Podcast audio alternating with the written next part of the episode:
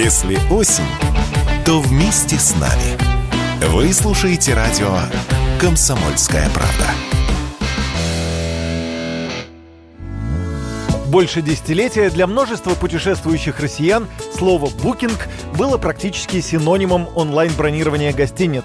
Сервис Booking.com, созданный в Нидерландах, а затем перекупленный американцами, в середине прошлого года приносил российским отелям почти 80% бронирований. И вот минувшей весной его услуги стали для россиян недоступны. Так же, как и недоступны они и на европейском портале Airbnb. Потребитель поначалу растерялся, а затем стал пробовать отечественные агрегаторы. Те в результате здорово нарастили свои обороты.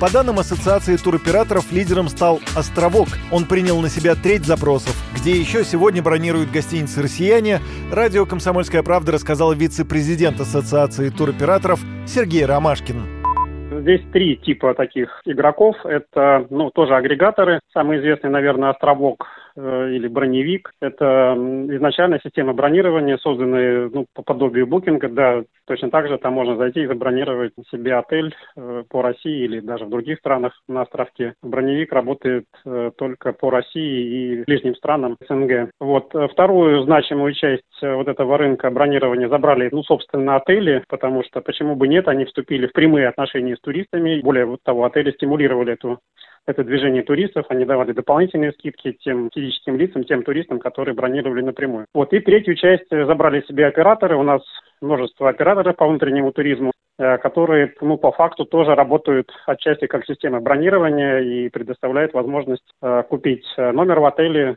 на выбранные даты. И э, технологически, да, многие операторы тоже похожи вот на эти системы бронирования.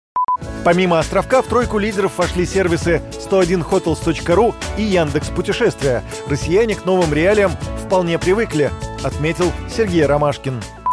Да, в первый момент туристы оказались ну, в какой-то растерянности, возможно, да, но буквально через месяц мы увидели, что загрузка отелей, то есть в конечном счете все эти участники должны загрузить ну, какое-то количество отелей да, на рынке. Мы увидели, что загрузка отелей возвращается к, скажем, до кризисного времени. Это означает, что рынок преодолел вот этот спад, вызванный э, исходом букинга.